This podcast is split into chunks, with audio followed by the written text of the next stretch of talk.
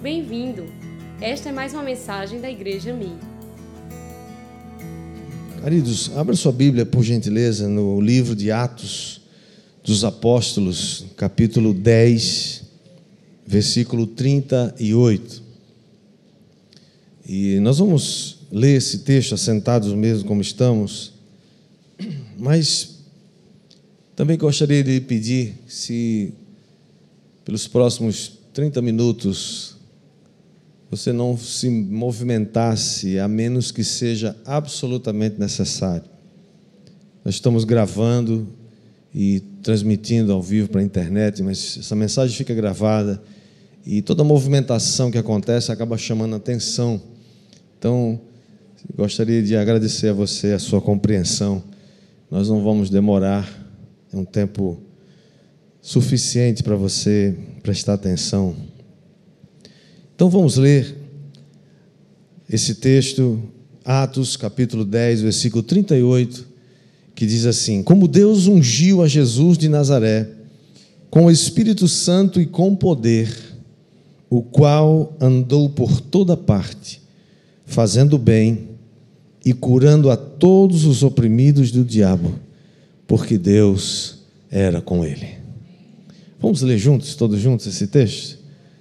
Como Deus ungiu a Jesus de Nazaré com o Espírito Santo e com poder, o qual andou por toda parte, fazendo bem e curando a todos os oprimidos do diabo, porque Deus era com ele. Vamos orar, baixe sua cabeça, feche seus olhos, Pai.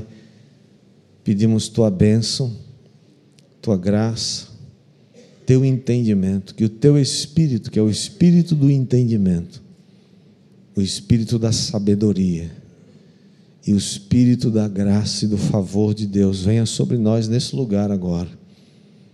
E não desse lugar, Senhor, com a tua presença. Repreende agora todo espírito contrário. Tudo que não é do Senhor, toda voz que não seja do Senhor, seja emudecida agora. Somente tua voz a voz do Espírito Santo seja ouvida nesse lugar. Que ao redor dessa casa, Senhor, sejam estabelecidos miríades de anjos, guardando, abençoando, guardando a casa e a família de cada um aqui, Senhor. E nós te agradecemos em nome de Jesus. Amém. Nós estamos começando hoje, irmãos, a semana chamada Semana da Páscoa. A Páscoa é um evento comemorado no ano, uma vez por ano, no mundo inteiro. E essa verdadeira história da Páscoa, ou pelo menos a história da Páscoa, tem sido contada por milhares de anos. O tema da nossa nosso evento na próxima quarta-feira chama A História da Redenção. Mas a história da redenção tem a ver com a Páscoa. A origem da Páscoa, para que você compreenda o que é a Páscoa, é necessário que a gente mergulhe um pouco na história e descubra que a Páscoa é a história da transição da escravidão para a liberdade. A história da Páscoa é a mudança do desespero para a esperança e a mudança das trevas para a luz. A história da Páscoa é a história da redenção de um povo pelo seu Deus, o Deus Todo-Poderoso. Essa verdadeira história da Páscoa ela não tem nada a ver com ovo de chocolate. Infelizmente, né? Quem que não gosta de chocolate? Eu gosto. Tem problema nenhum você comer um ovo de chocolate. Se quiser dar um de presente para o pastor, ele aceita. Mas Páscoa não tem nada a ver com ovo de chocolate e nem com o coelhinho da Páscoa. Essas, esses elementos foram adicionados ao longo do tempo para, para é, com o propósito de vender chocolate e de pior, de desviar a sua atenção e o seu foco para o Cordeiro da Páscoa, tirar o seu foco do Cordeiro da Páscoa e colocá-lo no coelhinho da Páscoa, porque o coelhinho da Páscoa não serve para nada e o cordeiro da Páscoa tira o pecado do mundo. Para entender a origem da Páscoa, eu convido vocês a fazer uma viagem comigo no tempo. Voltar quatro mil anos atrás. Quando Deus aparece a Abraão, nosso pai, nosso patriarca.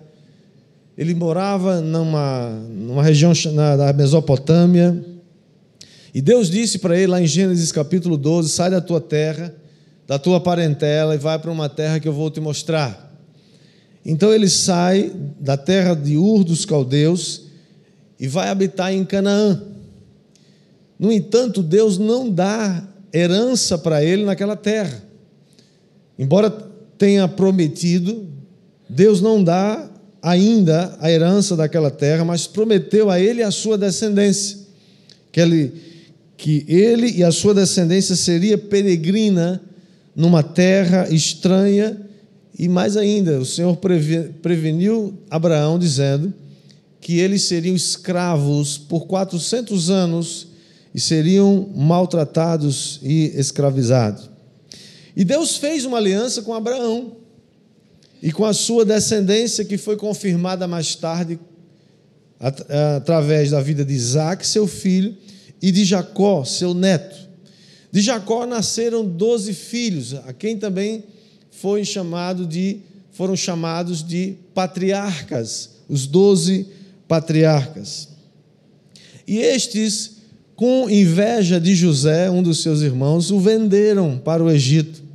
José foi vendido, chegou no Egito e lá ele se tornou o governador de toda aquela terra. E mesmo no tempo em que ele foi vendido, ficou preso, é, e passou por uns, um, uma universidade do sofrimento, a Bíblia diz que Deus era com ele. E Deus o livrou de todas as suas aflições e o conduziu com uma mão invisível para um desfecho. Deus havia de preservar, queria preservar a vida na terra, e José era essa peça importantíssima. Ocorre que Alguns anos mais tarde, uma grande seca acontece naquela região, não só na terra do Egito, mas na terra de Canaã. E o patriarca Jacó ouve falar que no Egito tem comida, tem trigo, então ele envia seus filhos para comprar mantimento. Eles vão, compram, voltam. Na segunda vez que eles voltam, José se dá a conhecer a eles. Eles não sabiam, eles não conheciam mais José, não sabiam que era José. Agora José é governador do Egito. É um homem todo muito poderoso, somente abaixo de Faraó. E eles então ficam chocados, surpresos com aquela história. E José manda trazer seu pai e toda a sua família, eles passam a morar em, na terra do Egito.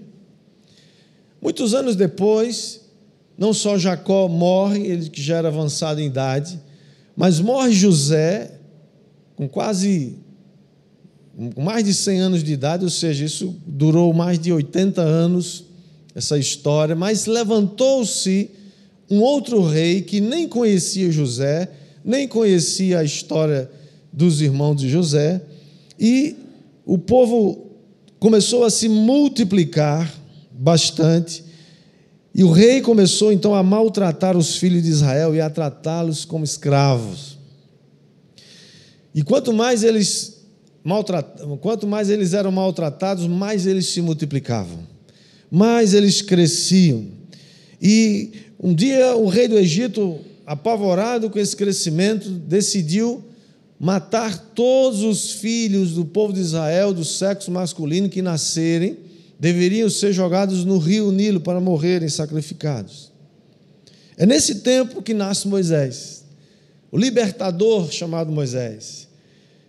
Foi por três meses vendo seus pais que Moisés era um garoto muito bonito, era formoso, diz a palavra que ele era formoso aos olhos de Deus. Sabia que você é formoso aos olhos de Deus? Quando você nasceu, Deus se alegrou com você. Amém? Você pode dizer amém com. Pode, pode ter certeza disso. E por três meses Moisés foi mantido escondido, escondido dos soldados de, de Faraó, mas chegou um ponto que eles sabiam que não podiam mais escondê-lo. Então a mãe e os pais e o pai tiveram uma ideia. Pegaram um cesto, colocaram betume, né, impermeabilizaram o cesto, colocaram Moisés dentro e soltaram no Nilo, no rio Nilo, onde eles sabiam que a, a filha de Faraó passaria por ali como de costume. E aí sim acontece, a filha de Faraó foi tomar banho no rio, determinado momento. E ela então ouve o choro do bebê e manda buscar. E ela pega o pequeno bebê, dá a ele o nome de Moisés e o leva para o palácio para criá-lo. Aliás, ele contrata a própria mãe para que a mãe cuide dele. E Moisés não foi educado em toda a ciência do Egito, e quando ele completa 40 anos, ele foi visitar os seus irmãos, o povo de Israel, e lá chegando, porque eles moravam afastados numa região separada, e ali chegando, ele descobre que o seu povo era maltratado. E Moisés então quer resolver o problema da sua maneira. Ele então mata um egípcio que estava maltratando uma pessoa do povo de Israel. Por causa disso, ele tem que fugir. Ele foge, vai morar numa terra chamada Midian. Ali ele se torna um peregrino e ali nasce dois filhos a Moisés. Agora se passaram mais 40 anos, Moisés tem 80 anos de idade, e ele um dia vai num monte chamado Sinai e vê uma sarça, uma sarça, sarça que arde, que queima e não se consome. E ele então é atraído por aquela coisa inusitada, que nunca se viu uma sarça, que é um arbusto, se queimar e não, e não se extinguir, ela continuava se queimando. Ele foi lá e lá ele ouve um anjo por entre as, as chamas daquela sarça, é, pedindo para ele é, se aproximar, tirar as sandálias dos pés. E ali ele ouve a voz de Deus que diz: Eu vi o sofrimento do meu povo no Egito. Eu ouvi o seu gemido e eu desci para libertá-lo. Vem agora e eu vou te enviar ao Egito. Você sabe de uma coisa, irmãos? Aquele povo sofria muito, eles eram escravos, eles tinham que produzir tijolos. E eles tinham cotas para fazer isso todos os dias. E às vezes a gente pensa que Deus não está vendo o nosso sofrimento e a nossa luta. Deus está vendo sim o seu sofrimento e a sua luta. Porque tem horas que Deus ainda, né, aliás, Deus tem a hora de fazer a coisa acontecer. Deus está vendo tudo que você passa. Quem quer, diga amém. Portanto, Deus envia Moisés a Faraó, ao rei do Egito, com a seguinte mensagem: Deixa aí o meu povo, para que eles me, me é, celebrem uma festa no deserto. Mas Deus advertiu Moisés de antemão, dizendo que Faraó não ia aceitar o discurso de Moisés, ia endurecer o coração e não deixaria o povo ir.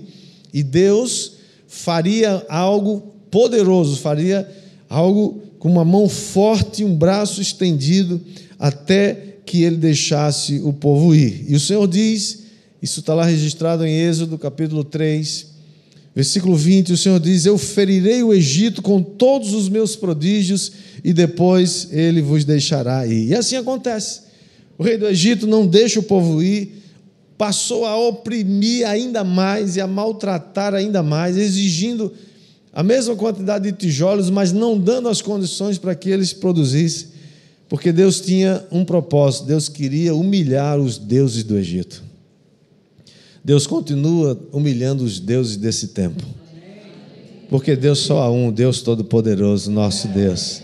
E aí vem as pragas, vocês conhecem a história das pragas, eu vou só mencioná-la. A primeira praga, praga da, das águas que se tornaram em sangue. O rio Nilo tornou em sangue, os peixes morreram, o rio cheirou mal. E aí os magos do Egito foram lá e fizeram a mesma coisa. E aí Deus mandou Moisés liberar a segunda praga. A segunda praga foi as rãs. Imagina enxames de rãs, aquelas rãzinhas frias. Já viu aquela rã que pega assim, que gelada? Agora, uma só faz um. Você já viu aquela, aquela confusão que se faz em casa quando uma rã aparece? Parece que o mundo caiu, acabou. Agora imagina um, milhões de rãs dessa. Caindo por tudo que é canto na cabeça, aí sobe, desce, uma confusão, enxames uma coisa louca, né? Terceira, terceira é, praga, piolhos. Já viu aqueles bichinhos que ficam no. Aquela coceirinha que dá assim, né? Comichão. É, tem gente que não precisa, né? Não tem problema. mas a rã tinha, mas as rãs tinham um bom aeroporto para pousar aí, né? Mas aí o faraó ficava louco, meu Deus, vai falar com Deus, manda acabar com isso, eu vou deixar aí. Aí Moisés ia lá e orava, as, os piolhos cessaram. Aí ele, não, mas agora não, não, não vou deixar vocês ir, não. E ficou nesse negócio, né? Moscas, quarta praga, mosca, enxame de mosca, bicho nojento, né? Aquela coisa, aquela suportável, ela chame de mosca, mais uma praga, quinta praga, peste nos animais. Sabe o que a Bíblia diz? que quando veio essa peste nos animais, todo o rebanho dos egípcios morreu, mas o rebanho dos filhos de Israel não aconteceu nada com eles. Você crê que Deus pode fazer isso na sua vida? Quem toma posse aí? O mundo está se acabando. O mundo está indo de mal a pior, é verdade. Mas aqueles que habitam na terra de Gozen, onde morava o povo de Israel, tem um negócio diferente para você. Deus é fiel. Quem, quem crê, recebe, diga amém. Sexta praga, úlceras, tumores. As pessoas ficaram completas de tumores. Imagina que loucura. Depois de depois dessa peste vem os tumores, mas Faraó estava com o coração endurecido.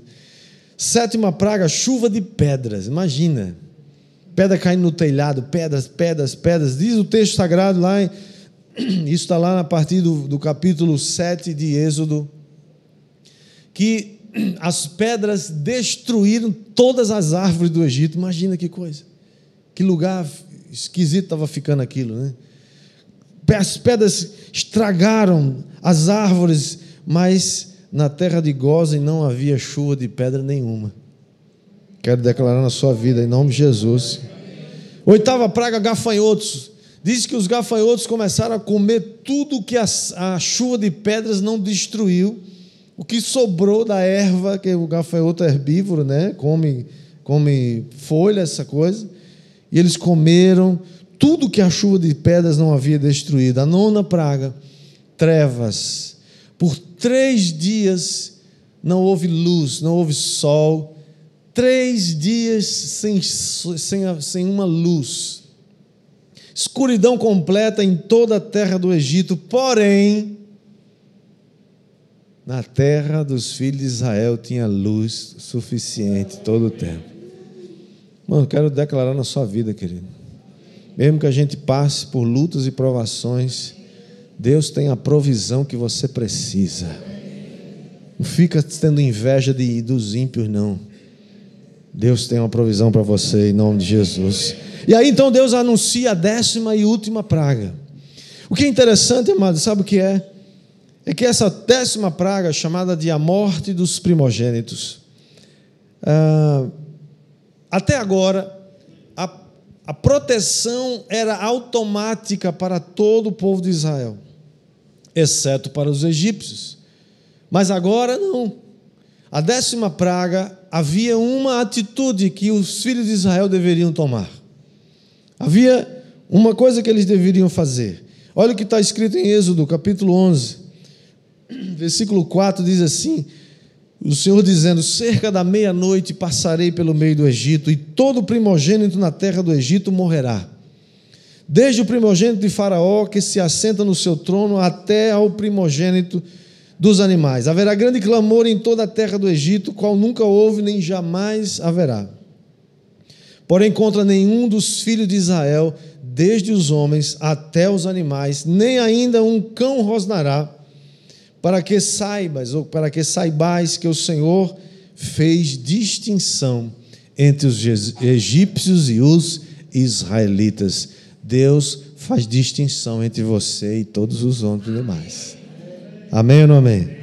É aí que entra a instituição da Páscoa, é exatamente nessa décima, antes de Deus liberar essa última é, praga, o Senhor institui a Páscoa e ele diz assim: que essa proteção sobre os filhos de Israel deveria ser observada a partir de um ato de fé, uma atitude de fé. Cada família deveria tomar um cordeiro, sacrificá-lo, um cordeiro sem defeito, macho de um ano.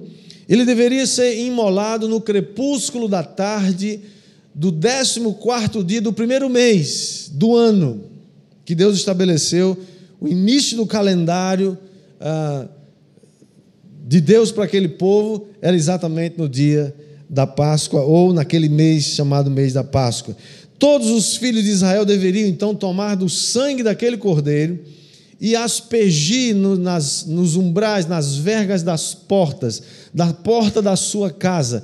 Deveriam tocar, é, pintar, pegar do sangue do cordeiro e colocar nos umbrais, nas ombreiras e na verga da porta das suas casas. E a instrução do Senhor era: vocês deverão, dentro das casas, comer a Páscoa. O que, que eles deveriam comer? Deveriam é, comer ervas amargas e o Senhor disse: vocês têm que comer isso com lombos cingidos, prontos para sair, prontos para para viajar, prontos para fazer alguma coisa, sandália nos pés, cajado na mão, comereis com pressa, é a Páscoa do Senhor. Agora, para que você compreenda quais são os elementos da Páscoa verdadeira e que, deve, e que mais tarde vão se cumprir em Cristo, que nós vamos ver na próxima, no próximo domingo, não vai dar tempo hoje. Os elementos da Páscoa começa com o sangue, o sinal do sangue. Que sinal é esse? Veja o que diz Êxodo capítulo 12, versículo 12, diz assim: Naquela noite passarei pela terra do Egito e ferirei na terra do Egito todos os primogênitos, desde os homens até os animais. Executarei juízo sobre todos os deuses do Egito. Eu sou o Senhor. Verso 13: O sangue vos será por sinal nas casas em que estiverdes, e quando eu vir o sangue, passarei por vós, e não haverá entre vós praga destruidora, quando eu ferir a terra do Egito. Sabe uma coisa, amados? Os efeitos daquela noite fatídica, que todos os primogênitos do Egito morreram, tanto de homens quanto de animais, exceto o dos filhos de Israel os efeitos daquela noite continuam existindo até hoje. O mal continua por aí. A praga destruidora continua por aí. Deus continua a executar juízo sobre todos os deuses dessa terra, porque Ele é o único Deus verdadeiro. Todos quantos, quantos têm a marca do sangue do Cordeiro Pascual, que é Cristo, estão livres da praga destruidora da morte eterna. Como nós cantamos aqui hoje, há poder no sangue de Jesus. Há poder no nome de Jesus. Hoje é dia de tomar o sangue de Cristo e tomar posse da vida eterna. O segundo elemento da Páscoa é que é está escrito que deveria a Páscoa deveria ser um memorial. Todos os meses aqui nós celebramos a ceia do Senhor em memória de Jesus. É um memorial. Versículo 14 diz: Este dia vos será por memorial, e o celebrareis como solenidade ao Senhor nas vossas gerações, o celebrareis por estatuto perpétuo. Mas esse memorial precisa levar a um sinal ou a uma atitude chamada de uma atitude de fé. Que atitude de fé é essa? Como eu falei, se naquela noite alguma família daquelas famílias do povo de Israel tivesse dito assim: Ah, acho que não, acho que é exagero de Moisés. Acho que não, tudo bem. A gente... Lembra das outras vezes? Não deu certo? Nove pragas, nove livramentos. A gente está feliz aí, estamos tudo na benção. Precisa disso não. Não, olha, Moisés falou que você tinha que imolar o cordeiro, pegar o sangue, pintar nas portas. E ele falasse assim: não, besteira, vale bobagem. Só basta ficar em casa, está tudo bem. A Bíblia não registra se houve algum caso desse. Mas caso alguém tivesse dito assim: não vou tomar do sangue naquela noite com certeza algum primogênito deveria ter morrido naquele lugar, mesmo sendo dos filhos de Israel. Por quê? Porque havia um mandamento. Havia uma atitude de fé que o povo deveria tomar. E que atitude era essa? Versículo 22, ele diz: Tomai um molho de sopo, molhai-o no sangue que estiver na bacia e marcai a verga da porta e suas ombreiras com o sangue que estiver na bacia. Nenhum de vós saia da porta da sua casa até pela manhã. Verso 23: Porque o Senhor passará para ferir os egípcios.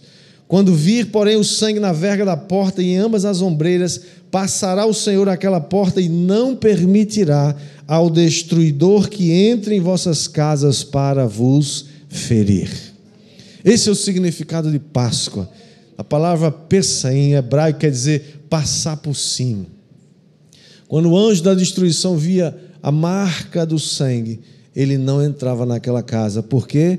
Porque ele tem que respeitar o sangue. Satanás tem que respeitar o sangue de Jesus. Satanás tem que respeitar o poder do sangue que está em você. Não precisamos mais imolar o cordeiro, mas o sangue de Cristo está aspergido sobre você. Quantos aqui tem a marca do sangue? Receba em nome de Jesus. O sangue pintado na verga da porta e nas ombreiras era o sinal que ninguém deveria sair da porta da sua casa até pela manhã, e o anjo destruidor passou por cima. Quarta e última, é, último elemento da Páscoa verdadeira é que a Páscoa deveria ser didática. A Páscoa precisa ser didática. E ela não é didática ensinando as crianças coelhinho da Páscoa e ovo de chocolate. Isso é o anti-ensino.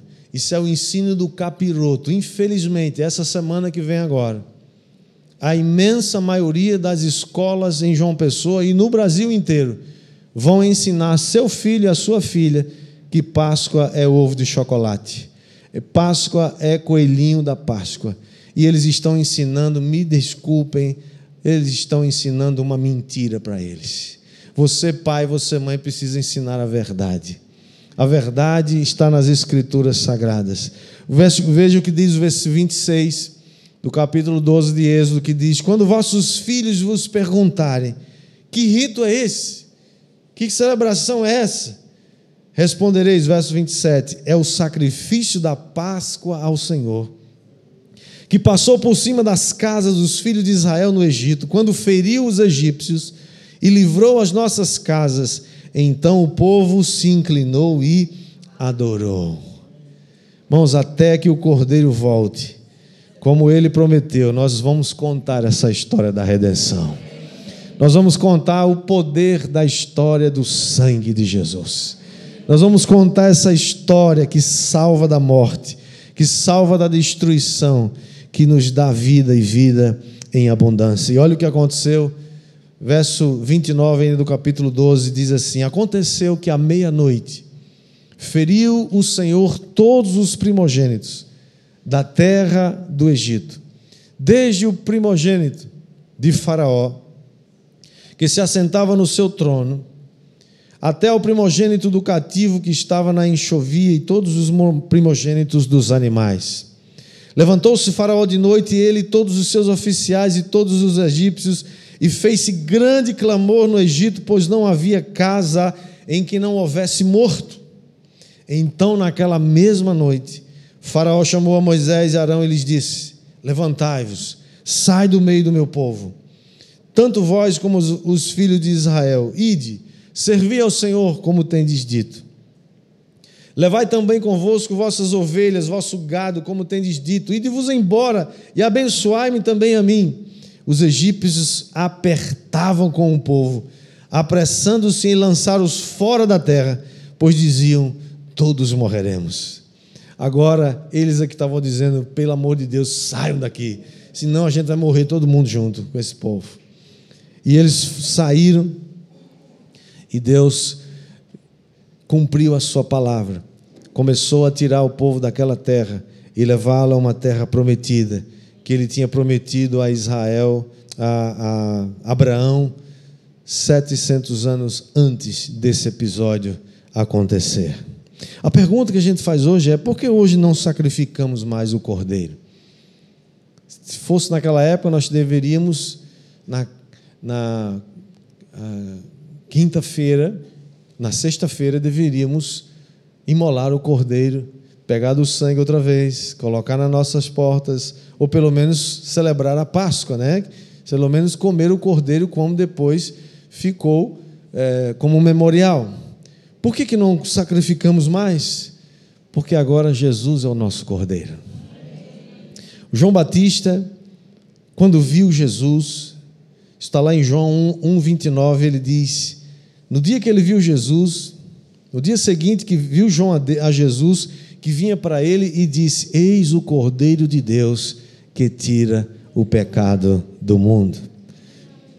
O Cordeiro de Deus foi imolado uma vez por todas, e o poder do seu sangue está disponível hoje para todos nós. Ele perdoa e esquece os nossos pecados, ele nos protege do mal, ele nos dá vida eterna. Nós não somos mais escravos desse mundo, não somos mais escravos do Egito. Essa é a verdadeira história da Páscoa ela tem sido contada por milhares de anos. Essa história da transição, da escravidão de um povo para a sua liberdade. A história da Páscoa é a história da sua transição, da escravidão que você vivia para a liberdade em Cristo que você vive hoje. Essa é a história da redenção de um povo. Essa é a história da sua redenção. A história da Páscoa é uma história de milagres, de libertação, do poder sobrenatural de Deus para vencer o mal. A história da Páscoa, amados, é a história do cuidado de Deus com você. É a história daquele que continua cuidando, abençoando todos aqueles que lhe pertencem. Você pertence a Ele? Ele deseja que você seja dele hoje mesmo.